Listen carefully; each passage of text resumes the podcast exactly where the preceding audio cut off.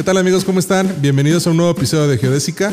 El día de hoy vamos a tener a Jorge Montesinos. Él es un empresario mexicano, el cual tuvo un fuerte accidente del cual pudo sobreponerse y nos va a contar cómo. Quédate con nosotros. Eh, los errores me siguen persiguiendo. o sea, esos errores yo creo que siempre te persiguen. En el caso mío es la imprudencia. Tuve un accidente el año pasado. que casi me cuesta la vida. Eh, como no me acuerdo de nada, fue un accidente automovilístico, perdí el conocimiento y perdí dos días antes y tres días después de mi accidente pues podríamos pensar que tal vez fue una imprudencia. La vida me cobra mis imprudencias muy caras. ¿Qué onda, mi George? ¿Cómo estás? Muchísimas gracias por andar por acá dándote una vueltecita en un episodio de Geodésica. Eh, le salió muy rápido, ¿no? Todo este rollo, platicamos y lo pudimos este, concretar porque de repente hay que estar ahí machando como las este, agendas y si puedes y si no puedes, pero esto se dio como que súper rápido. Muchas gracias por estar aquí. No, de qué, gracias a ti por invitarme. Eso es muy rápido al final de la historia, cuando se dan las cosas. se dan y... Es rápido, ¿no? Exactamente. qué bueno, me da gusto verte nuevamente, que tenía Muchas gracias. pero estamos aquí este, para platicar claro. de todos los temas que vayan resultando. Exacto. ¿Cómo te ha pintado este año? Mira, en nuestro negocio que es tecnología, nosotros no paramos. Eh, seguimos trabajando desde el día uno de la pandemia hasta ahorita. No hemos bajado en, trabajo. Eh, sí nos ha pasado la parte de que nuestros clientes desafortunadamente han tenido bajas, altibajas, pero nosotros como tal nos subió a veces más el trabajo. Órale, qué chido. Pero no, ahorita como sabes, empieza a tener más trabajo todo, pero empiezan a reducir pagos. Sí. Este, nos han pegado con los clientes, pero bueno, todo va saliendo. Parte del show. Todo es parte del show. Sí, estaba leyendo hace poco que, por ejemplo, la industria del comercio electrónico eh, ha crecido en estos últimos 8 o 9 meses lo que se tenía presupuestado que creciera en 9 años. Sí, claro. Entonces, tú que te estás moviendo en ese rollo de las industrias tecnológicas, yo creo que te vino muy, este, pues no, no bien, porque no, esta no es una situación que nadie, nadie deseamos ni, nada, ni quisiéramos que se volviera a repetir una vez que pasemos de este rollo. Pero creo que fue un área de oportunidad más que otro tipo de industrias que se dedican a cuestiones más productivas o ventas este, retail, ¿no? Y yo creo que fue más fácil colocar, perdón, también a tu personal de que trabaje desde casa y así, ¿no? Sí, la afectación que tuvo ahorita muy fuerte fue para empresas que tienen, que tienen una fabricación, una transformación de producto. Exacto. Producto perecedero eh, que no sea de los primeros insumos del país. Pues eso fue lo que los, los pegó más, ¿no? Eh, la parte tecnológica eh, de cierto nivel hablando de México en particular, que no te pase de los 11 mil pesos una computadora, una tableta, un teléfono, tú puedes buscar en el mercado hoy en día y no hay en existencia. Todo está agotado. Por lo de los eh, estudiantes en casa. Exactamente. El nivel socioeconómico en México, compras de 5 mil a 10 mil máximo. ¿no? Y pues ahorita eso es lo que ha traído fuerte. Hay más trabajo, hay por fin pudimos vender equipo obsoleto que teníamos en bodegas. Empezamos pensábamos que ya era para desechar. Entonces empezamos a rearmarla, a reconfigurarlos, eh, actualizarlos. Y eso es lo que ha ayudado a los estudiantes a empezar a su nueva etapa, ¿no? Muy bien. Oye, tu pasión en la tecnología y lo que tú haces en la empresa eh, tiene relación. Me refiero, puedes tener una pasión tecnológica en el tema de comunicaciones pero quizá en tu empresa te dedicas no tanto a las comunicaciones, sino más a otro tipo de cosa. O coincide que tu pasión tecnológica, porque claro está que eres una apasionada de la tecnología, hizo también clic con lo que te dedicas, digamos, eh, con mayor frecuencia, o donde está tu mayor expertise en la, en la empresa? Eh, la realidad que yo pienso, eh, sí tiene que ver, en mi caso particular, sí tiene que ver. Yo estudié electrónica y comunicaciones. Ok podríamos decir que no va nada enfocado al área de redes y servidores y computadoras, nada tiene que ver, pero la vida te va llevando a. Y el asunto es que mientras tú seas una persona inquieta, eh, todo lo relacionado a tu área la vas a, la vas a querer aplicar en todo. ¿no? ¿Y qué te apasiona más? Hablando tecnológicamente. ¿Qué es tecnológicamente, lo que te late, sí. Eh, la parte de comunicaciones, la parte de la infraestructura de conectar puntos a distancia a miles de kilómetros y que tengas una comunicación inmediata, todo eso me llama mucho la atención. Y la parte de la infraestructura, de la tecnología de hacia la industria, lo que va enfocado de tecnología a industria, de transformación, la verdad se me hace súper eh, interesante esa parte. ¿Y de dónde surgió esta pasión? Mira, eh, yo tengo un tío que desde joven se dedicó a la parte electrónica y yo creo que desde ahí viene todo mi, mi pasión hacia la parte tecnológica. Mi madre es este, dentista, odontóloga. Y pues. Así que nada que ver. Nada que ver y se quedó toda la infraestructura preparada para mí. Para recibirte como. para, para recibirme como Dios a nivel este, odontólogo. Pues realmente todo se echó a perder porque me fui con lo del tío, ¿me entiendes? Sí.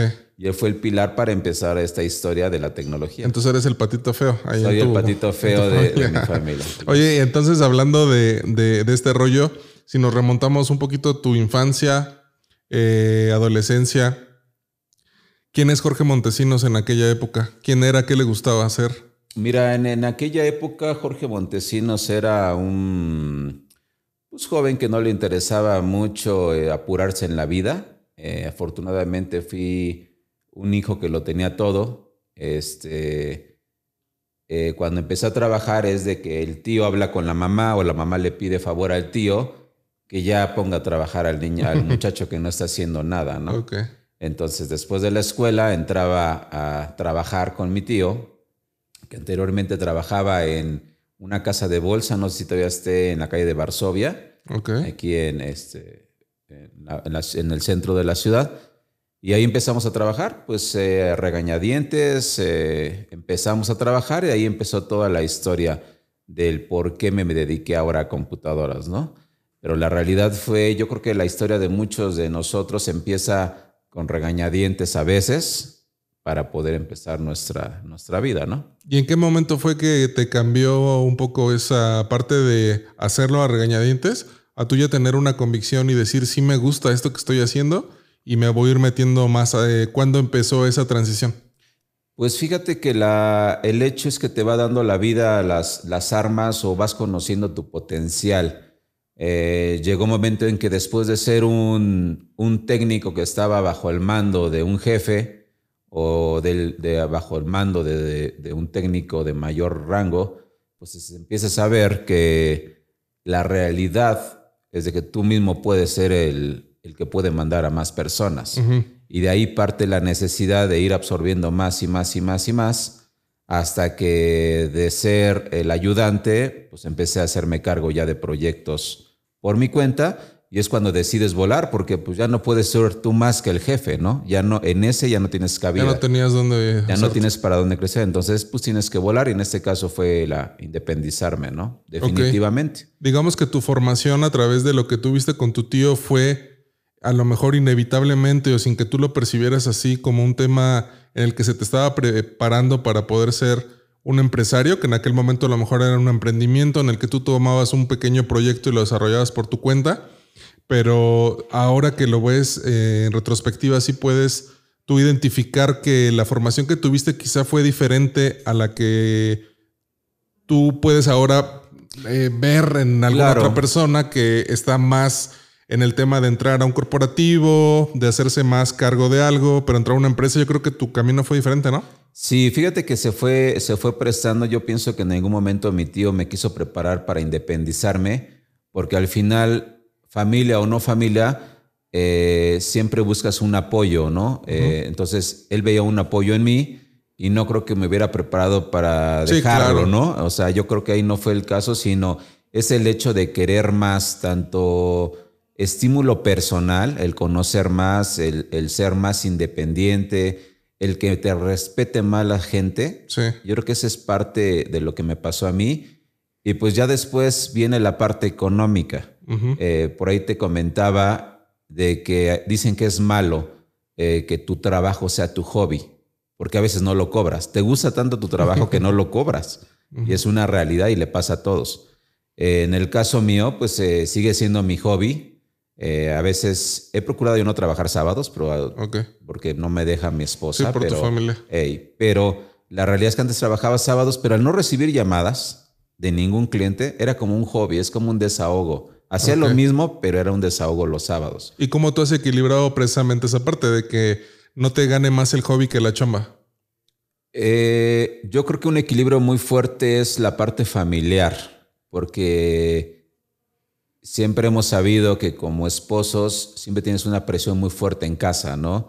Oye, hace falta tal cosa para tu hijo, siempre quieres darle lo mejor a tu hijo, en el caso Sí, de nosotros que tenemos familia, pero la realidad es de que siempre debe de haber un equilibrio por parte de la pareja, debe de haber un equilibrio, 100%.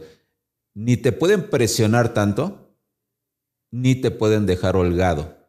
Si te dejan muy Has holgado, tenido el justo. exacto, deben de equilibrio. apretar, aflojar, porque si te apachurran mucho, por eso vienen los divorcios, por eso vienen los que no te entienden, el que no me comprendes. Te sientes asfixiado, ¿no? Exacto. Y si no te presionan, caes en el conformismo.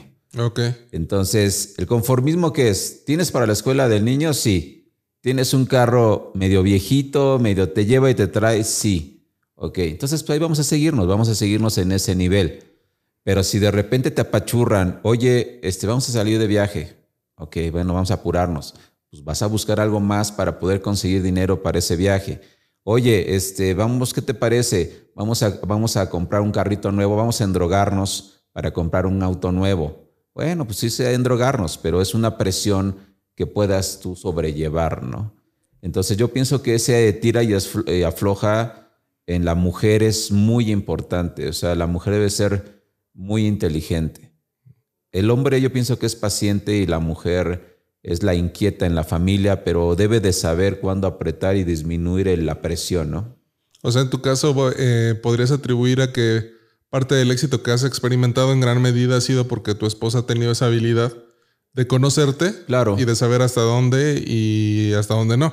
Que me queda claro que también ahí empieza a entrar en un tema de comunicación, ¿no? Porque ella tampoco nada más intuye, sino se tuvo que haber pasado por diferentes circunstancias que a ti te permitan al día de hoy o a ella conocerse lo suficiente como para saber hasta, hasta dónde, ¿no? Sí, eh, tienes que implantar también límites. eh, tienes que implantar límites hasta dónde te pueden presionar también. ¿Tú hasta dónde permites que te presionen? Mira, eh, ¿Qué es algo que dices, "Ah, esto Yo permito que que, no"? me presionen hasta que no afecta directamente sobre mi estabilidad mental. ¿Qué quiere decir? Si me están presionando por un viaje y con eso ya voy a dejar de dormir o estoy intranquilo todo el día, Sí. hasta ahí. O sea, no se hace y no se hace, punto. La realidad es que eh, yo he tenido ya experiencias de vida donde he comprobado que primero debes de estar tú para que todo lo que está a tu alrededor esté mejor. Hablando de esposa, hijos. Si tú estás mal, ya es un hecho, una realidad, que todo lo que está a tu alrededor eh, funciona siempre raspando algo. O sea, siempre te está afectando algo, siempre sale mal, siempre sale todo como que apenitas y pasó. Entonces debes estar tranquilo tú para que lo demás fluya. Y ha sido una realidad de mi vida. O sea, mm, siempre fue así y yo creo que así va a seguir siempre. Sí, o sea, tu estabilidad emocional eh, siempre tiene una preponderancia respecto al trabajo, ¿no? Sí, Y a la relación que tú puedas tener también personal con alguien, vas a poner siempre en primer lugar que tu estabilidad emocional no se vea afectada, ¿no? sí, a nivel personal, podríamos decir a nivel personal en todo índole, ¿no? Y por ejemplo, ¿cómo trasladas este tipo de conocimiento ahorita con tu hijo, este, que, que todavía es pequeño?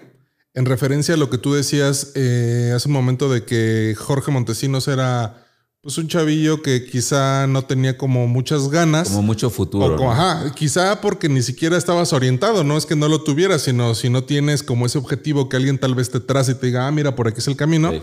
pues de forma natural es que nosotros vamos a querer caer en una zona de confort, porque lo que queremos evitar, pues es sufrimiento, ¿no? Yo creo que esto es hasta de Así forma natural, ¿no? Nosotros queremos evitar el dolor, el sufrimiento. Entonces, si en esa zona en la que tú te encuentras no estás experimentando ni física ni, ni emocionalmente una situación de, de depresión o de sufrimiento, pues ahí te la llevas, ¿no? Así es. ¿Cómo ahora con la experiencia que tú has tenido de que yo creo que te enfrentaste en algún momento también con la realidad de que dices, oye, si yo no le echo ganas y si no hago que funcione, pues ya no van a estar los papás que me estaban solventando, que me estaban ayudando que me lavaban la ropa, que me daban para eh, X gasto, etcétera. Eh, me imagino que esta enseñanza, ya pasado el tiempo, eh, de alguna forma influye en cómo tú estás educando a tu hijo, ¿es correcto? Sí, sí, sí influye. La realidad es que los hijos igual actualmente, pues se les empieza a dar más de lo que tú tenías. Siempre dicen que es una realidad. siempre lo que tú, tus padres tuvieron, tú los debes de multiplicar. Se supone que es una ley, no siempre se aplica, pero bueno, se entiende de que si tu padre era un 5, tú debes de ser un 7 y tu hijo debe ser un 8 y así consecutivamente la vida te debe de, dar una superación a tus generaciones futuras o eso debes de tú procurar darle una superación. Eh, en el caso mío de mi hijo, pues se procura que tratar de que no cometa mis mismos errores eh, o que la flojera sea más compensada hacia su edad, hacia lo que yo tuve, ¿no? En mi caso, bueno, es un, fue un caso muy particular porque mi madre es divorciada. Mi mamá trabajaba este, en las mañanas y en las tardes estudiaba. Entonces, la situación se aplica un poco diferente porque aquí mi hijo tiene este, dos padres, ¿no? Ok. Entonces tiene dos presiones al final de la historia. Entonces te das cuenta porque pasan efectos en tu vida que son un clic a nivel cerebro que te hacen cambiar. Esos clics pues va a depender de cada persona eh, en qué momento sucede. Yo pienso que mi clic más fuerte fue el hecho de mm, la parte esencial fue la parte de, que no me humillaran. De que no me humillaran. Yo creo que se fue, tal vez yo por lo que recuerdo fue que una vez me humillaron siendo técnico y eso yo creo que me marcó para toda mi vida y ya no quise volver a ser técnico nunca más. Eso fue parte tal vez del crecimiento, ¿no? Te picó la cresta, como dicen, ¿no? Exacto. O que me haya rechazado tal vez una novia. No lo sé, no lo recuerdo, pero parte yo creo que fue la, la parte personal de que nunca me volvieran a humillar, ¿no? Ok. ¿Y cuál ha sido, por ejemplo, uno de los errores que cometiste en el pasado? Que si tú tuvieras la oportunidad de no volverlo a repetir, te esforzarías precisamente en que no ocurriera, ¿no? Algo que marcó en tu vida y dijiste, ¿sabes qué? Yo creo que esto retrasó el potencial que yo pude haber tenido. ¿Qué, equivocación? Mira, yo pienso que los errores me siguen persiguiendo. o sea, esos errores yo creo que siempre te persiguen. En el caso mío, la imprudencia, el querer todo hacer rápido. este, por ahí tuve un accidente el año pasado que casi me cuesta la vida. Y entre, como no me acuerdo de nada, fue un accidente automovilístico, perdí el conocimiento y perdí dos días antes y tres días después de mi accidente, pues podríamos pensar que tal vez fue una imprudencia. Y la vida, en mi caso, la vida me cobra mis imprudencias muy caras. A otras personas les cobra las imprudencias de te quedas dos días sin comer, ¿no? O te quedas sin una quincena de sueldo. Las, mis imprudencias en la vida me han costado muy, muy caras. Pues fíjate que eh, por, una parte pienso que a veces nosotros como individuos eh, sí llegamos a tener ese tipo de pensamiento, ¿no? O sea, decir, cuando yo la riego, la riego gachísimo, ¿no? Y, cuando alguien tiene suerte, pues regularmente el que la pega, pues no soy yo. Pero hemos tenido, por ejemplo, aquí también en, en episodios anteriores, gente que cuando te cuentan su, historia, pues realmente es impresionante lo que les ha ocurrido, ¿no? Es cuando dices, yo creo que no está tan, no estuvo tan, o no está tan malo lo que me ha pasado, ¿no? O sea, siempre creo que hay como un nivel claro. en el que la gente puede pasar por eso. Te lo digo porque seguramente nos está escuchando gente que dice, oye, yo la he pasado, pero brutal pero no queda, o sea, por nosotros siempre va a haber esa sensación, pienso, de forma natural también, del creer, no, es que cuando a mí me, me patea la vida, pues me, me, da pamba, ¿no? Fíjate que en el caso mío, cuando me llega a pasar algo, eh, estoy casi seguro que lo que viene va a venir mejor. Ok. Y así ha venido pasando toda mi vida. Cuando paso algo dramático, de enseñanza o por error mío, Siempre la vida me marca un nuevo camino donde obtengo más cosas. Entonces, como que la vida me dice, oye, estás muy rápido, vas muy rápido en tu vida, aplácate.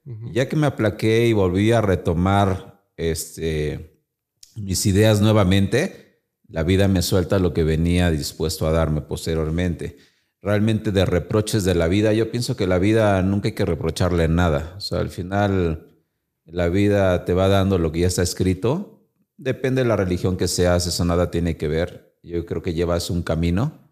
Eh, sí te puedes salir, sí te puedes modificar tu camino, pero en mi caso yo pienso que siempre regresas al final. Entonces, de las enseñanzas que he tenido en todo esto que me ha pasado, te enseña, me da golpes, me da cachetadas, me da cachetadas marcadas, pero al final la vida me dice, ok, ya aprendiste, continúa con esto y continúas con lo que venías y a veces viene mejor, ¿no? Vienen nuevos planes, nuevos proyectos, eh, te dan la parte de nuevas ideas. Entonces, la realidad es que yo creo que ninguna enseñanza fuerte de la vida la debes de tomar como una calamidad, sino tomarla como que es una enseñanza.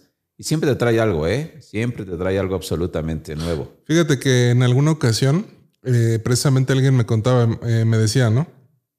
Esta analogía en el que la vida es como una carretera y cuando tú no has aprendido que la vida no es para correr a toda velocidad desbocado, te vas a encontrar con un tope, ¿no? O sea, alguien va a poner un tope y es aquí yo creo que en México el país, no sé si en otros países haya topes, pero donde más hay, por, precisamente porque no hemos entendido eh, que las calles no son para correr. Así es. O las avenidas no son para correr, ¿no?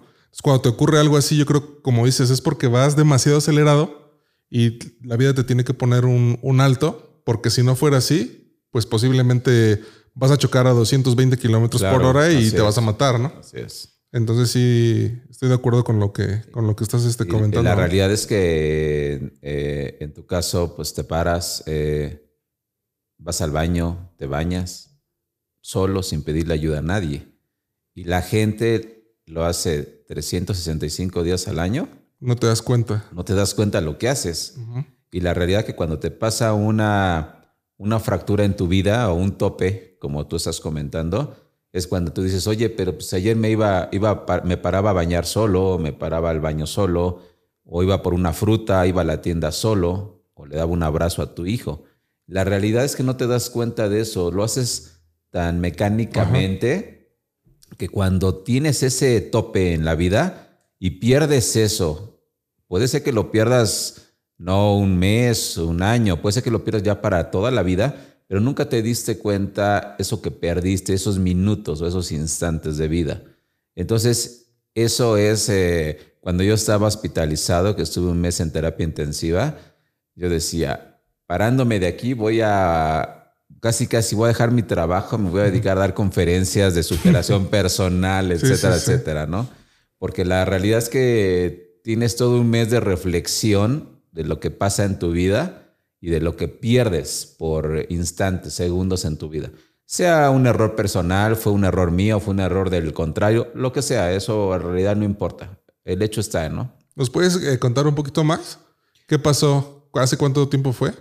Mira, esto pasó el 2 de octubre del año pasado. Eh, mi 2019. 2019. Eh, mi trabajo es visitar a clientes, eh, empresas de un lado a otro. Ese es mi trabajo como tal, como coordinador este, técnico.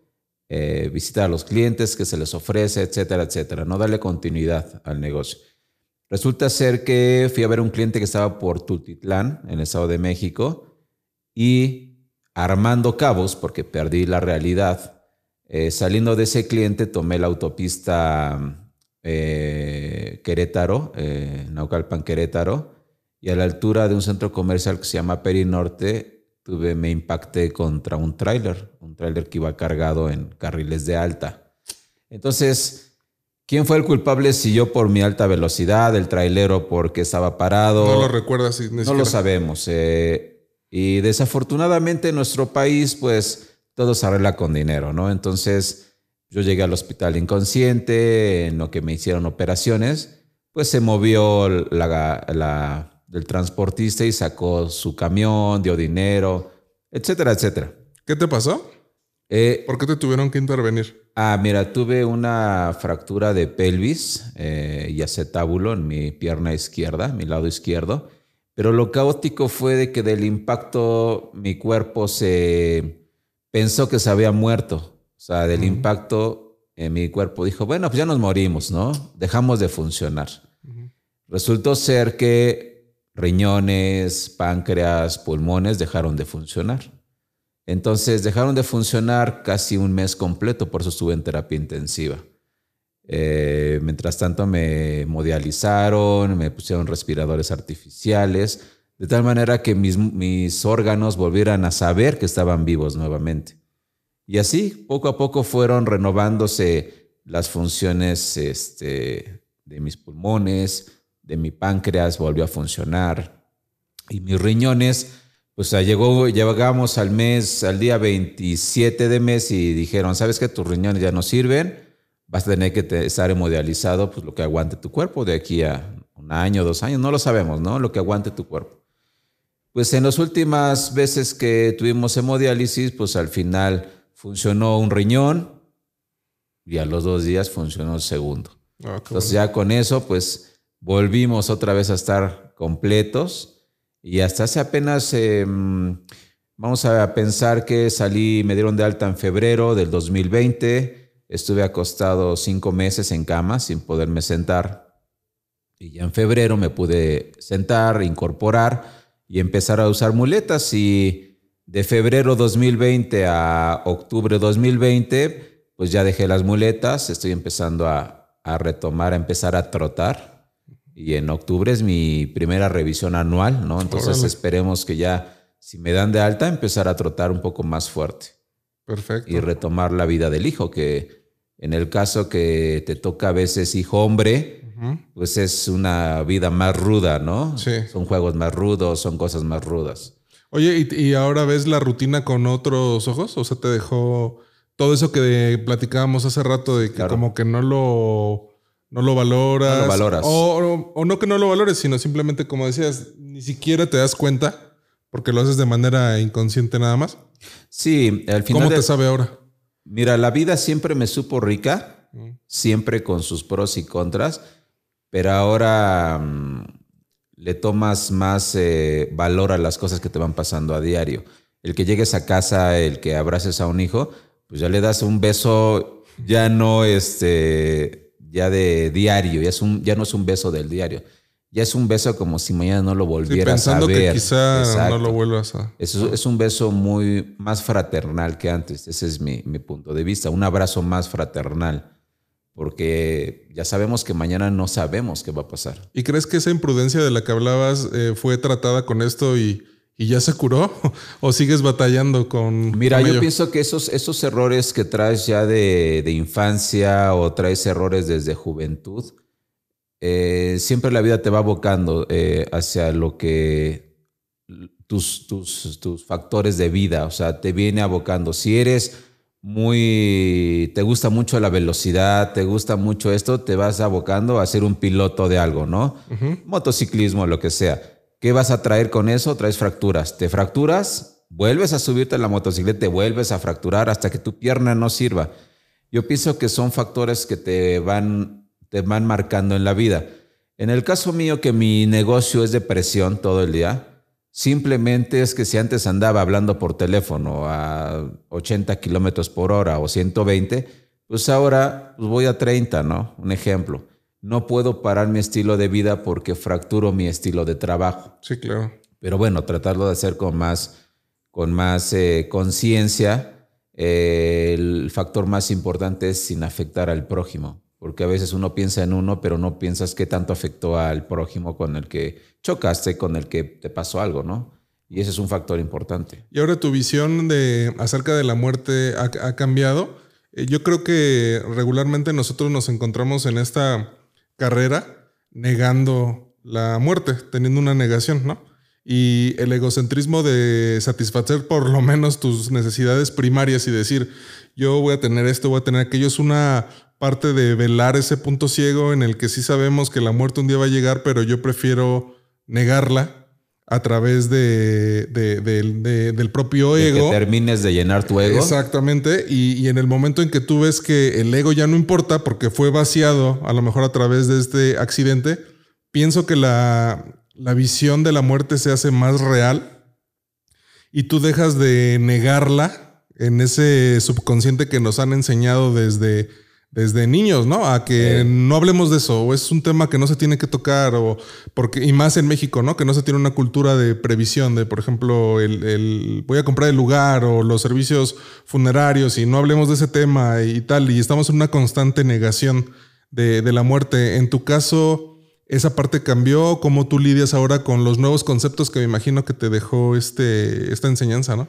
Bueno, la muerte, fíjate que siempre, siempre he tenido respeto a la muerte y estoy consciente, pues no sé, tal vez desde que tenía 15 años, que la muerte puede llegar en cualquier momento. Eh, lo único que le he tenido yo miedo en lo particular es tener eh, una muerte dolorosa. O sea, no que me muera mañana, o sea, o no que tenga un choque, o no que tenga eh, un enfrentamiento y que me maten por una bala, no lo sé. La agonía. La agonía, eso es lo que me da miedo, no tanto morirme, eh, como el switch de apagado y ya, eso no me da miedo. Yo pienso que ya lo vivido eh, no hay que buscarle más. Lo que venga, perfecto, pero ya querer desear algo más, no. Yo pienso que aquí el problema de la muerte viene desde la enseñanza de tus padres si tienes unos padres previsores, tú como niño te vas dando cuenta desde inicio que cuando llegues a la mayoría de edad, tienes que comprar un hoyito donde te vas a, llegar a reposar, ¿no? Pero si no ves que tus padres nunca se interesan en eso, pues nunca lo vas a tú a tener entre tus prioridades. Es igual como si tienes padres sucios, pues vas a llegar a ser sucio y va a ser muy tarde tal vez que te encuentres a alguien en tu camino laboral o alguien en tu camino personal que te quiera sacar, que te quiera sacar, pero mientras no lo tengas, la realidad es que mientras tú ves a tu entorno, tus tíos, tus padres, tus amigos, con que te vayas contaminando de eso, te cuesta más trabajo salir de ese, de ese, de ese camino, ¿no? Es muy difícil que tú mismo te des cuenta por sí solo de lo que quieres.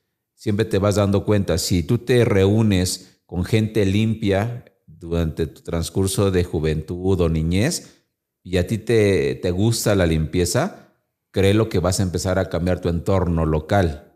Eh, si tú te juntas con gente sucia, eh, tu entorno va a seguir igual de aquí hasta que te mueras. Esa es una realidad. Si te juntas con gente que le gusta ser exitosa, ese mismo entorno de éxito te, te va llevando, te jala. Instintivamente te jala. No puedes negarte a eso. Es un instinto que traes de quererte parecer siempre al prójimo, siempre y cuando sea mejor que tú. Eh, si es más sucio que tú y tú lo idolatras, lógico que tu suciedad va a empezar a fluir más. O sea, eso es un hecho, ¿no? Entonces yo pienso que tiene que ver mucho lo que, con lo que te juntas, con lo que te rodeas. Entonces eso es parte fundamental. ¿eh? Perdón, escuchaba por ahí que eh, alguien decía, no recuerdo quién, que nosotros somos el resultado de por lo menos las cinco personas más cercanas con las que nos reunimos, ¿no? Sí. Es claro que tiene que ver una, eh, que nosotros vamos a ser ese resultado o una consecuencia generalmente de las relaciones con la gente que, así es. con la que nos juntamos, ¿no? Sí. ¿Y de qué forma afectó esta parte? Hablo no afectó para mal, sino qué, parte cambió eh, la visión de tu trabajo, de tu negocio. Eh, hay estadísticas también que son sorprendentes del tema de la transición, ¿no? De dejar la empresa que pasa a la siguiente generación, pues es realmente bajísimo el porcentaje, ¿no? Y la que pasa a la tercera generación, pues es prácticamente un milagro que esto ocurra. Entonces yo creo que con esta perspectiva que tú tienes, te has puesto a, a, chambear en, oye, ¿qué, ¿qué quiero de mi negocio? Hacia dónde tiene que ir y cómo debe de ser manejado si yo no estoy? ¿Es una parte en la que te has ocupado o no, o no, no llegó hasta ese punto? La realidad es que tú te debes de proteger como mm, proveedor, podríamos decirlo, en mi caso. Tienes que protegerte con algo muy independiente a los planes positivos que tú tengas en la vida. Tienes que protegerte con algún seguro, un seguro de vida. Eso es. ¿Eso sería como un tip? Sí, ese es un tip muy importante. Debes de protegerte con un seguro de vida. ¿No tenías, perdón, seguro de vida antes de esto? Eh, ya lo estamos. Yo ya llevo pagando el seguro de vida hace como 15 años. Es un seguro de vida eh, preparando hacia los estudios de tu hijo. Pero son seguros de vida como tipo ahorro. Si tú no los llegas a ocupar de aquí a 20 años o 25, que es tu seguro, ese seguro está en un fondo Donde un fideicomiso que se le van a, dar a tu hijo. O te lo regresan a tu hijo o te lo dan a ti como una forma de ahorro. Entonces, ¿qué pasa? Bueno, pues dije, pues si me pasa, ya no me puedo parar, pues ya está pagada por lo menos la escuela de mi hijo hasta la universidad, ¿no? Un ejemplo. Mi esposa, bueno, pues está el plan de hacer accionistas a mis técnicos. Un plan de sucesión. Un plan de sucesión de trabajo. ¿Qué más puede pasar? Pues tengo yo la gran fortuna de que mi esposa es una mujer preparada en el que pues sí tiene que ver mucho tal vez nuestra edad a nivel laboral, pero a veces la preparación que traes de vida pues te da todavía cabida, ¿no? Para seguir laborando a tal vez hasta los 60 años, ¿no? Entonces, eh, en el caso de México todavía la cuestión bilingüe es muy buena, o sea, tiene muy buenos frutos. Mi esposa es, es, es su lengua o primera o segunda lengua, no sé cómo decirle, es el inglés. Entonces, no sé qué habla mejor, si inglés o español, mi esposa. Okay. Entonces, en ese caso no le veía mucho pero para subsistir a mi esposa, ¿no? Entonces, en ese caso no, mis, mis consejos sería preparar para tu hijo, en el caso mío, tener un seguro de vida para los hijos, tener en orden tus papeles. Siempre tenemos Comúnmente siempre tenemos un desorden en nuestros papeles en casa. No encontramos las eh, cosas a tiempo. En eh, México lo que pasa son temblores, temblores, inundaciones y nunca tenemos la, la conciencia de tener una carpeta, un folder listo con todos tus papeles de carros, casa, este, papeles personales, actas. Nunca lo tenemos. Eh, yo creo que es fundamental porque eso no se aplica a una catástrofe natural, sino se aplica como en mi accidente, ¿no? Que para el seguro te piden, oye, el acta no es que no la encontramos. Si todo lo tienes en orden, en un solo lugar, lo tienes todo, lo tienes resuelto. Es menos, es menos estrés eh, para esos eventos de infortunio que tienes. Claro. Entonces, teniendo un seguro, teniendo papeles en orden, teniendo las estructuras bien dadas en vida, ¿qué es lo que vas a hacer? Pues alguna vez en tu vida tienes que plantearte qué va a pasar si tú no estás. Sí, desde luego. Tienes que darte un día de tu vida, una tarde de tu vida, agarra tu cerveza, agarra lo que tú quieras, un vino, y ponte a analizar qué pasaría si no estuvieras. Y de ahí te van a salir muchas dudas y pues empieza a hacer. O sea, no, no tienes, como te comento, en el caso mío y que es como una experiencia, ya no es de lo que alguien me contó, es... ya lo viviste por ti. Ya lo viví, entonces no tienes, cuando te pasa algo no tienes horas, no tienes minutos, tienes segundos y al final en esos segundos no puedes, ni siquiera puedes pensar. Como en mi caso que perdí el conocimiento, pues ya no me dio tiempo ni pensar nada, ¿no? Sí, y trasladas la responsabilidad a alguien sí, claro, se queda no tendría que verse en un problema, ¿no? Así es. Tú estás, tú estás eh, inconsciente en un lugar, pero eh, por fuera es toda una maquinaria de sentimientos, una maquinaria de infraestructura que se empieza a mover para tratarte de salvar a ti, ¿no? Y eso afectas a todos, afectas desde tu esposa, afectas desde tu hijo, desde tu, mamá, si es que está papás, todo esto es una maquinaria, es una afecta, es como dicen eh, la teoría del caos. Una mariposa revolotea en Brasil y causa un tornado del otro lado del mundo, ¿no? Claro. causa y efecto siempre, Así funciona, siempre funciona causa y efecto en este mundo. Todo lo que haces ahorita y que piensas que no va a pasarte nada como consecuencia a futuro, no, es una mentira. Entonces sí te concientizó bastante, ¿no? Este hecho para muchas cosas. Sí, eh, me puedo jactar que soy una persona consciente. Eh, lo único que me afectó ahorita o me cambió es con qué, con qué amor o con qué ganas hago las cosas ahora. Siempre he sido una persona con mucho amor a la vida. Eh, hay personas que tú ves una mariposa eh, en el aire y dices, ah, pues una mariposa más, ¿no? Yo no, yo siempre he sido una, persona que ve una mariposa y lo ve como un... O sea, admiras realmente. Un admiro, una admiración hacia, ese, hacia esa mariposa que yo tuve la oportunidad de ver. Siempre ha sido así. Pero ahora te digo, eh, me baso mucho en la parte de los hechos. Un abrazo, un beso a mi familia, un saludo, ya, salud, ya hablo más por teléfono con mi mamá o con mis, ah, con mis tías, con mi familia, que antes pasaba un mes y yo daba por hecho que ahí estaban, ¿no? Sí. Pero ya no, ahora es más atención hacia ellas. Eso te afecta en ese sentido. Pero el amor de la vida lo debes de tener siempre, te pase o no te pase nada, ¿no? Claro. Sí, eh, yo creo que también, por ejemplo, hablando un poquito más de, del negocio, algo que he podido yo platicar con otras personas cuando tienen algún evento, no siempre un accidente, es que la visión de cosas personales cambian incluso hacia el trato con el cliente en cuanto al servicio de atención, ¿no? O sea, como que hay un cambio, hay un, una realidad que debes de ver diferente en el que realmente debemos de dar un servicio de atención al cliente completamente diferente al que estábamos acostumbrados a, lo mejor antes de algún suceso así importante, ¿no?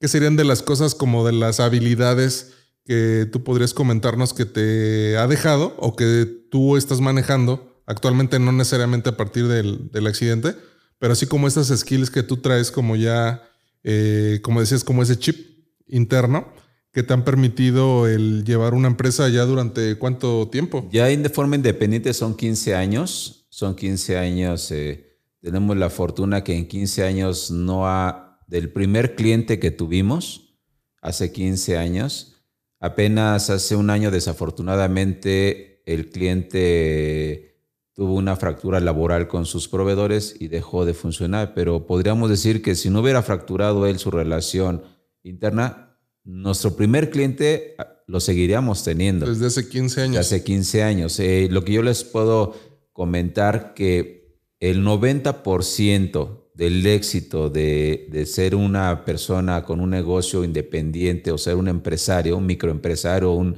un micro microempresario, no importa de lo que sea. Un emprendedor. Es la eh, atención al cliente, el preocuparte más allá de, son los detalles yo he podido comprobar que los detalles hacen el éxito a cualquier empresario. Puede haber mil personas que, hagan una computadora, puede ser mil personas que hagan un servidor, pero siempre que el cliente observa que te vas a notar en los detalles principalmente, eso va a hacer que vas a estar dentro. Un ejemplo palpable. A los directores tienen ciertas normas de dirección, por ejemplo, un ejemplo, hay directores que tienen su teclado puesto a la derecha, con su mouse en el centro, y les molestan las huellas dactilares en su teclado y mouse. ¿Sale? ¿Qué va a pasar? Cualquier técnico va a llegar, va a arreglar su computadora y va a dejar sus huellas dactilares y su mouse, en vez de que lo tenga en el centro, lo va a dejar a la izquierda. Y eso no se puso a observar esa persona que fue. ¿Qué va a pasar? Cuando llega el director, va a observar va a ver que está funcionando su computadora, pero va a observar que quedó intranquilo porque le movieron su estilo de vida. Esos detalles, esas cosas insignificantes, es lo que a la empresa le ha dado éxito.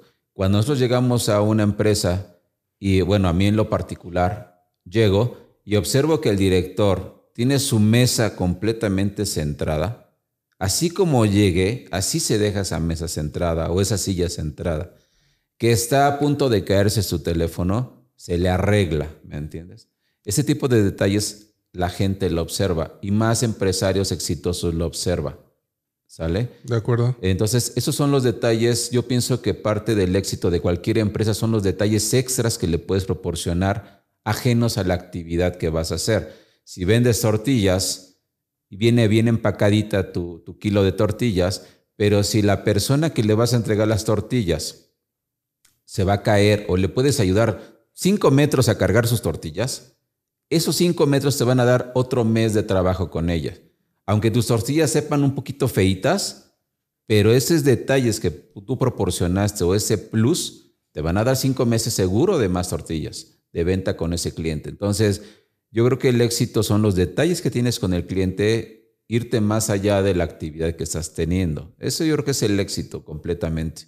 Y parte fundamental, creo que me confundí en el porcentaje, te dije el, 80%. Yo creo que el 60% es esa actitud extra, extracurricular a lo que vas a hacer. El, la parte del, del 20% son tus conocimientos que vayas a tener. El otro, el otro 10, la parte fundamental es la buena estrella. Eso no lo puedes negar. ¿A qué te refieres con eso? La buena estrella quiere decir que a veces hay personas que se esfuerzan y se esfuerzan, quieren hacer todo lo mejor, y no se les da la actividad. O sea, no se les da la actividad porque tal vez eso no era para ti, ¿me entiendes? Entonces tienes que estar consciente también de que que tú tengas una buena actitud, hayas aplicado Ah, la parte, Debes de ser la parte también. esencial de que tienes conocimientos, tienes la parte del plus, de dar siempre un plus extra, ¿sí? Tienes la parte de que ya tienes el, tiempo dedicado a eso y no se da, pues tienes que ser maduro también para decir, oye, pues esto no va para acá, estoy poniendo en riesgo a mi familia, estoy poniendo en riesgo mi propia existencia porque no hay para comer, pues ya tenemos que buscar algo más. El que también tú, tú seas parte de la, de la cuestión, que eres productivo, eres buena persona, que eres extra, que te, siempre te estás preocupando de las personas y aún así no estás logrando el propósito de lo que tú estás queriendo llegar o la meta, pues ya eh, eso es a lo que yo le llamo buena estrella. Tal vez me estoy equivocando en el concepto. Muchas personas le van a decir vocación, muchas personas le van a decir eh, ángel. Un ángel. eh, yo le llamo buena estrella, este, no sé por qué le llamo buena estrella, pero bueno, vamos a llamarle ángel. Este, pues si no funciona, ya, enfócate en otra situación. Tienes todo, tienes actitud, tienes presencia, tienes eh, las herramientas de trabajo y no funciona, pues ya hay que buscar otra Tienes cosa. que tener química, ¿no? También le llaman. Es la química, ángel, la estrella, todo eso tiene mucho que ver, ¿no? A veces, no sé si te ha pasado eh, en tu actividad que tienes a un trabajador que es, es Juanito, que trabaja perfecto, llega temprano, este, es el más eficiente y no sé por qué, mañana llega, es que chocó el camión y me caí yo. 100 personas no se cayeron, pero yo me caí y me lastimé la pierna. Entonces, ¿qué pasó? Todo eso que había logrado con, con una empresa, toda esa carrera de que venía logrando, se fractura porque se cayó del camión. O sea, ¿por qué se cayó él y no se cayeron los demás del camión? Bueno, pues tal vez ya no tenía que estar trabajando en tu empresa, ¿no? O no era la labor para ti. Entonces, esas son las cosas que también tenemos que ser conscientes, ¿no? De, de los puntos, todo empresario o todo, todo emprendedor debe de tener esos puntos. La, la parte de siempre un extra, un extra al cliente, el tiempo al cliente, eh, la parte de las herramientas para poder llevar tu trabajo a cabo, tus conocimientos y, como te digo, tal vez es, es, un, es, un, es un 10% nada más, pero sin eso 10 no cierras el 100. Y si no Sí, cierras el claro. 100, vas a vivir siempre en la tablita, ¿no? Oye, ¿cómo le trasladas esos conocimientos a tu gente? Porque Mira, eso lo puedes pensar tú, ¿no? claro. Que eres el dueño, pero ¿cómo te aseguras que realmente también la gente que trabaja para ti eh, tenga esta misma visión y no sea que uno de, Que, que de- se salgan de que vaya de y las que sí deje las huellas y que deje movido y Mira, cómo es tu proceso. Es muy ellos? difícil. Yo pienso que este, desafortunadamente en el cuestión de empleados, eh, hay muchas empresas que te, que te plantean la parte de cursos constantes o planes Sí, de trabajo constantes, capacitaciones, capacitaciones. Eh, desafortunada en México no hay más que los estés regañando constantemente. O sea, ¿Crees? es, es un poco difícil. Es muy raro el que te encuentres a personas que le llamas tú emprendedoras. No tanto emprendedoras para ser empre- empresarios o para hacer sus propios negocios. No, emprendedoras en querer ser mejor para ellos mismos o para su propia familia. Es raro encontrarte emprendedores. Sí los hay. Sí los hay. Gente proactiva, ¿no? Gente proactiva sí los hay, pero la mayoría de las personas eh, es estar pues tratando de implantar día a día lo mismo, esperando que ellos a su vez, a su familia, a sus futuras generaciones, se lo logren implantar. Nosotros en la empresa somos semillero de jóvenes y los jóvenes es muy difícil que entiendan la parte de la situación pero hemos logrado casos de éxitos donde un joven que no tenía grandes aspiraciones, que le dimos una oportunidad para poder ser proactivo en esta vida, resulta ser que ya son padres de familia después de 10 años y nos siguen agradeciendo esas enseñanzas que se les dio de vida, ¿no?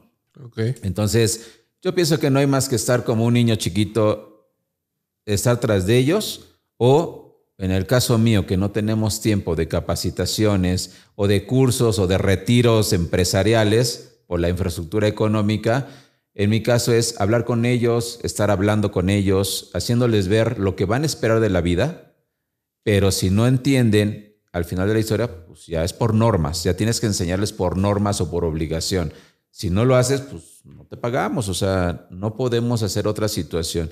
Si por consejos de vida no funciona, ya tienes que obligarlos como parte de normas de la empresa, ¿no? Okay. Y, y al final de la historia, mientras las cabezas siempre estén frente al cliente, eh, yo creo que va a ser siempre fundamental. Mientras la cabeza sea la que va a coordinar, que visite, que esté atento al cliente, yo creo que las, los empleados o tu gente operativa, etcétera, etcétera, eh, pueden tener ese rango de aprendizaje un poco más amplio, ya no es tan presionado como con las cabezas. ¿Y tienes en tus planes en algún momento eh, delegar lo que tú haces en alguien? O sea, como ir levantando una persona. Claro. Y decir, ¿sabes qué? Pues sí está bien. Ahorita soy la cabeza, ahorita doy la cara, pero pero lo voy a hacer siempre o hasta cuándo lo voy a eh, hacer. Eso siempre debes de buscar como empresario, buscar un sucesor. Siempre un empresario busca el sucesores en los hijos o en algún familiar. La realidad es que eso es mentira. Los hijos, como me pasó a mí con mi mamá, siempre mi mamá pensó ser el sucesor, el nuevo odontólogo en la familia. La realidad es que eso es una mentira que te bases en los hijos o en familia. Yo creo que debes de pensar más allá, ya pensando como un empresario. Los grandes empresarios lo que hacen es, eh, si tienen un hijo y viene el hijo, quiere seguir eh, trabajando en la empresa, siempre dejan sucesores a sus empleados de confianza como ya socios de la empresa o ya con más responsabilidad de la empresa. Pero yo creo que no hay más, más, em, más bien común más que dejes a los mismos empleados que han conocido tu empresa durante más de cinco años, que los dejes como cabezas para sucesión de la empresa, ¿no? Y mientras dejes, mientras dejes protegido a tu familia, yo creo que eso es lo más sano, tanto para el empleado, que es una valoración de tantos tiempo, tantos años, tanto invertido. un reconocimiento a todo su esfuerzo. Así es. Y es que él se haga cargo de la empresa, lógico, a un nivel ya como tipo socio y que quede protegida tu empresa. Yo creo que no hay más eh, una cosa más sana más que eso, ¿eh? Porque los hijos son volátiles. Realmente, en el caso mío, yo no sé si mi hijo se vaya a ser hippie y a los 15 años se vaya del país. Simplemente le puede gustar algo totalmente como fue tu caso, ¿no? Así es. No te volviste hippie, pero sí así ingeniero en otra cosa y así es. Entonces, puede pasar lo mismo. Es un albur. Yo pienso que no hay más sano más que ver las personas internas, ¿no? Ese es, ese es mi punto de vista. Yo pienso hacer eso y eso es lo que en teoría mi esposa tenía la instrucción de hacer si me pasaba algo o si me llega a pasar algo. No hay más cuestión sana más que eso, ¿no? De acuerdo. ¿Y hacia dónde vas ahorita hablando laboralmente? ¿Qué es lo que sigue después de esta experiencia, después de la pandemia? Bueno, la realidad es que debes de, debes de saber que tu negocio, tu negocio que te está dando de comer, frutos, te da viajes, no es una garantía. Tienes que ver más allá eh, yo le he aprendido mucho a un amigo empresario eh, eh, que tiene sangre alemana, que él es, él es como que hace empresas como si fueran dulces. Abre una empresa que fabrican zapatos, abre una empresa que fabrican agujetas, es un ejemplo. O sea, tiene muy estandarizado el proceso para la apertura y funcionamiento. Hace de, todos, de todo hace una empresa. De esas empresas son como los pollitos. Tienes muchos pollitos se te mueren 10 pollitos, pero uno de esos 10 pollitos que compraste, uno sigue viviendo. Y eso te va a dar un extra más a lo que es tu negocio. Entonces, lo que he aprendido desde lo que conozco es que hay que hacer, eh, que ves un negocio vendiendo manzanas. ¿Cuánto hay que invertir? ¿Puedes perder más de tu estabilidad en esa inversión? No. ¿Vas a perder? Sí, sí es probable que vayas a perder. Mientras no pierdas más de un 20% de inversión de tu estabilidad familiar y laboral, inviertes ese 20% en esas compras de manzanas. No sabemos si esas manzanas, ese 20% que tú dices, tal vez te van a rezar un 80% en poco tiempo. O puede ser que siempre te regresan tu 20% y te están dando 2%, 2%, 2%, 2%. Es un chorrito al final del día. Es un chorrito al final del día. Entonces, ahorita después de la pandemia, pues resulta ser ahora que quiero hacer transportes con un camión que adquirimos. Entonces, ya quiero diversificar más los negocios. Hacia allá vas. A eso vamos y yo pienso que el éxito de todos los empresarios, todos los empresarios que tú conozcas o que vayan a estar frente a ti, vas a ver que no tienen un negocio. Tienen tres, cuatro, cinco negocios. Eh, porque eso es lo que les va a dar estabilidad en la vida. Y el, y, el, y el empresario exitoso es el que uno va mal, pero los otros cuatro van bien. Y ahí seguimos nuestro estilo de vida igual o mejor, cada vez aumentando. Entonces mi consejo es que busques nuevos, nuevos proyectos, que no pongan en, en, en problema tu estabilidad. Entonces, búscalos. O sea, ¿vas a perder? Sí, es probable que los pierdas. Pero, ¿y si resulta? Claro. Sí, alguno le tienes que pegar, ¿no? Muchas veces he ido con esa filosofía y la gente que me conoce claro. me ha platicado muchas veces y le digo, ¿sabes qué? Hay que intentar, intentar, intentar porque en alguno le vas a, eh, le vas a pegar. Sí, claro. Creo que el problema a veces con la gente es que intenta algo y espera que ese algo le vaya a dar el resultado que está esperando que él ya idealizó. Así es. Y te encuentras con una realidad de que no es así y dicen, no, pues ya, y se desaniman y no quieren con el siguiente, ¿no? Entonces, yo creo que no fracasas hasta que lo dejas de intentar. Así es. Debes de seguir y seguir y seguir y en una de esas la vas a, la vas a aprender, ¿no? Y yo creo que es muy importante en el caso de ya tener una, una familia volvemos a la misma situación que estábamos platicando de saber cuándo retirarte. Es igual, cuánto vas a perder y cuánto vas a invertir sin poner en riesgo lo que es tu día a día. Eso yo creo que es lo más importante que debes estar consciente. Invierte lo que puedas perder. Presta dinero lo que puedas perder. Que no ponga en riesgo, Exacto. Si prestas dinero, tienes que prestarlo sabiendo que nunca va a devolver. Si no, no lo prestes al final de la historia. Y hablando más tal vez con familiares. Sí, si mejor te ayúdalos si es posible y regálales, ¿no? Si te piden 20 pesos, tú diles, mira, tengo 10, ¿me los vas a regresar? Sí, seguro. Dale 10. Ten por hecho que no te los van a devolver. Y todo por eso no vas a causar un problema familiar. Claro. ¿Por qué? Porque ya lo sabías. Ya sabías que ese dinero que tú estás dando no lo ibas a recuperar nunca. Claro. Entonces, igual en los negocios, invierte lo que vas a perder que no te va a quitar nada. Inviértelo, invierte en negocios chiquitos, grandes, como tú quieras y vas a tener buenos éxitos. Te va a crecer tu ego como empresario. Vas a decir, no, es que ya tengo un negocio de manzanas. Vendo dos cajas al día, pero ya soy un empresario, vendo manzanas. Eso te va a ayudar a crecer tu ego como empresario y eso te va a ayudar a buscar más allá negocios más exitosos. Entonces eso es bueno, yo pienso que eso es muy bueno. ¿Tienes una, una, parte creativa que desarrollas en tu, en tu proceso, en tu trabajo? Eh, te lo digo porque sé que eh, te gusta la literatura de aventura y este rollo sí, de... claro. Eh, como fantástico y todo, entonces creo que eres una persona creativa. ¿Cómo bajas esa creatividad? No a que se quede solamente en tu cabeza, sino que digas, oye, voy a desarrollar esto. ¿Cómo es este proceso creativo de tu cabeza a la acción? Mira, yo tengo una mala suerte, vamos a llamarlo mala suerte en la vida también, de que toda la vida, todo lo que me pone la vida es usando creatividad. Todo lo que yo compro en la vida, sea una televisión, sea una base, siempre viene para que ocupe mi creatividad. ¿Cómo? Compro una base de televisión pues yo no sé si al millón de cajas que vendieron televisiones iban sus 10 tornillos y mi caja en particular. Le faltaban dos tornillos para poderla instalar como debe de ser. Entonces, diario tengo que estar viendo mi creatividad, cómo solventar esa situación. Eh, como llegamos a una empresa, siempre mi plus es tratar de ayudar a los empresarios cómo solventar problemas ajenos a mi, a mi giro, ¿no? Entonces, siempre estoy pensando más allá de lo que me debería de corresponder.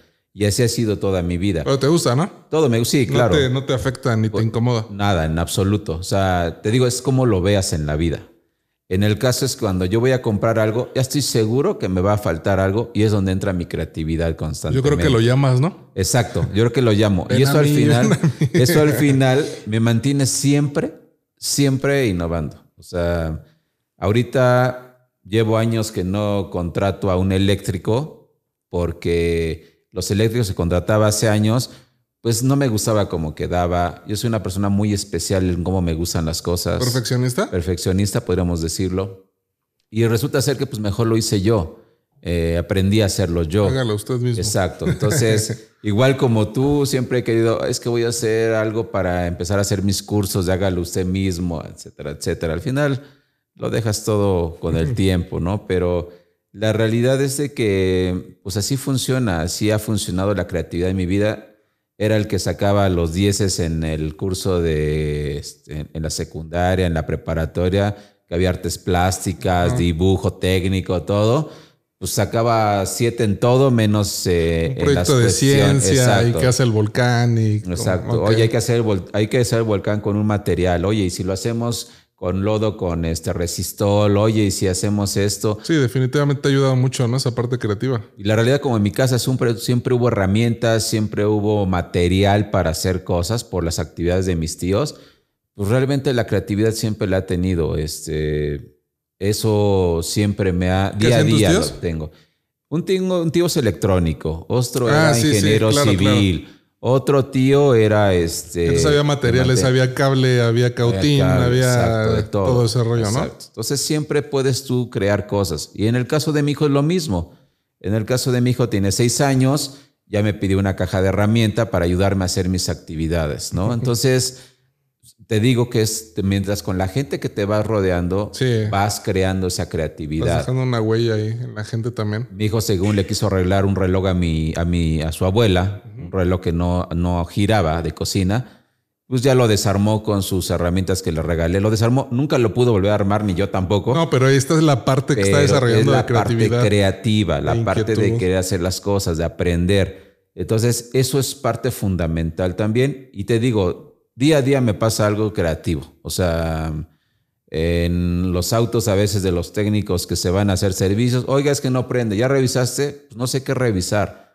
Llegamos, vemos que una manguera está rota, eh, traigo un Durex en el carro, me pongo a pensar, traigo un Durex, traigo un pedazo de plástico, lo amarramos y llegas a la oficina, ¿no? Y así como platicábamos, perdón, hace ratito de que eh, por, por la idiosincrasia del mexicano es de repente complicado el trasladar el conocimiento y que me decías, oye, hay que batallar.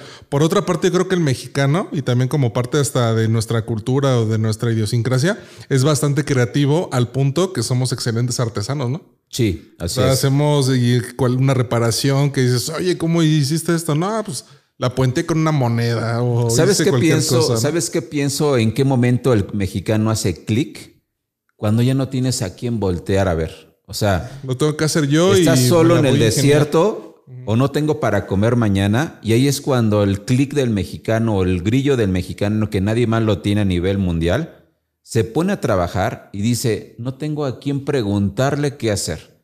Es el momento de hacerlo con lo que tengo, las herramientas que tengo. Volverte súper eficiente. Eso es lo que, eso es la gran diferencia de lo que es el mexicano creativo, que tiene la creatividad a flor de piel, y el mexicano que es eh, que lo trae, lo trae ya de sangre la forma de creatividad, pero como le puede preguntar al jefe o le puede preguntar al compañero de al lado, ahí se para ese boom, esa, esa explosión de creatividad se para, porque te sientes protegido por las personas a tu alrededor. Eh, si tú estás solo, si tú estás solo en un lugar eh, desértico donde no hay nada, te apuesto que pones a un mexicano como los chistes, a un mexicano, a un gringo y a un europeo a hacerlo, te apuesto que el mexicano sobrevive. Esa es una realidad y lo he visto con clientes eh, extranjeros, principalmente norteamericanos, donde, ah, es que es un especialista en seguridad, es un especialista en prender el servidor, un especialista en apagar servidor. ¿Sí me entiendes? Y el mexicano no, el mexicano es te prende el servidor, te apaga el servidor, te arregla el servidor y te lo limpia. Sí, eso a veces juega a favor, pero también lo juega en contra. Exacto. Entonces. hacemos todo, pero a lo mejor nada bien. Exacto. O nada especializado. Porque no, da, no, no tiene los conocimientos exactos para hacerlo. Entonces, eso es lo que tiene el mexicano, que a veces no explota su creatividad porque se siente protegido por las personas que lo rodean. Pero te apuesto que si estás solo el mexicano, te apuesto que es el que va a sobrevivir, ¿eh? Eh, eso yo lo he notado. Lo hace porque lo hace. Exacto. Lo echa a andar. Entonces ya a mi gente le digo, no sé, quiero que lo resuelvas. ese, el no sé cómo le hagas, quiero que lo resuelvas. Les activa ese- Me ha traído más, más, más estrategias que si le digo, no te preocupes, te apoyo en una hora o te apoyo en dos horas. El técnico va a estar sentado dos horas esperando, Esperando a que, que tú le llames. llames, ¿no? Entonces, si tú le dices a un mexicano, no sé cómo le hagas, resuélvelo, creo que vas a tener mayor efectividad que si tú empiezas a tratar de indagar cómo resolverlo en compañía de él. Porque en compañía de él, cree que te va a dejar resolverlo a ti, ¿eh?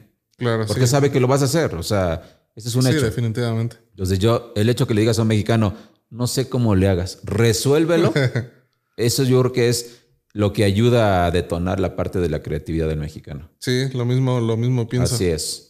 Pues qué bueno que nos acompañaste, George. Me dio mucho gusto Te que te hayas dado mucho. una, una vuelta por acá. Tu historia, la verdad es que está bastante interesante. Has pasado por cosas pues, muy fuertes y has tenido la fortaleza para levantarte Sí, claro. de ellas y seguir chambeando. Y pues yo te veo y te veo como si nada. Y hay O sea, cosas- Está muy fresco esto y te ves así súper entero, ¿no? Sí, al final te digo que hay que seguirle. No puedes eh, echar para atrás lo que la vida te da de, de- de una segunda, tercera oportunidad. Claro. No puedes echarlo para atrás porque tienes responsabilidades. Olvidemos lo que dijimos. Tienes responsabilidad contigo mismo. Empezando Sí, contigo empezando mismo, empiezas a tener ya responsabilidades con los demás. Claro. Entonces, pues hay más historias. Después espero que me vuelvas a invitar Claro que sí. para continuar o algún otros temas que podamos estar. Con todo gusto vamos a Sí, ver. muchísimas gracias por acompañarnos. Como lo hemos comentado también fuera de cámaras, eh, estaría bien hacer algo como más técnico. Claro. ya, bajar algún, algún tema, pero me parece que tu historia de vida era importante que pudiera ser este, contada y conocida por más gente. Sí. Que quizás esté pasando por cosas también eh, difíciles y que sepan que se puede tener la fortaleza para salir adelante, tener éxito y aprender de eso, platicarlo con su familia y buscar o procurar que la gente también tenga una enseñanza y que no necesariamente tenga que pasar por algo similar para poderse quedar con Claro. un conocimiento, ¿no? Así es. Yo creo que eso es muy importante. El, el- como dice, nadie escarmienta en cabeza ajena. Yo creo que sí, o sea, sé que hay mucha gente así, pero también estoy convencido de que hay gente que dice, no, mejor no. O sea, yo nunca tuve que haber agarrado una plancha para saber cómo a quemar. O sea, yo lo sé porque me lo enseñaron.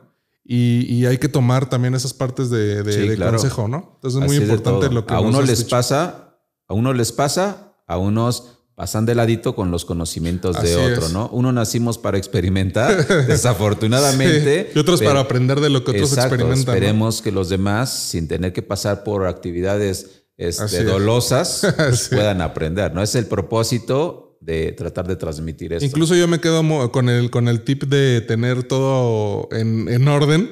Claro. Eh, fíjate que sí, ya tenemos ahí una, este, ¿cómo se le llama? Un, un lugar donde guardamos los documentos, Sí. pero de repente ya empiezo a dejar que este documento por aquí y este documento por allá. Entonces, Son, muy son buen tip. Ahí tus, tus- tus papeles en reglas. El seguro dicen que se usa, se paga para nunca usarlo. Sí, estamos Pero el día que se use, tiene que estar a la mano, ¿no? La realidad así es. Así es, es un Perfectísimo. hecho. Muchas gracias, George. Gracias. Espero que te des estamos- otra vuelta muy estamos pronto. en contacto. Que cuando nos vaya mal, Eh, nos vaya como hoy. Así es, correcto. Bye. Gracias. Gracias a ti.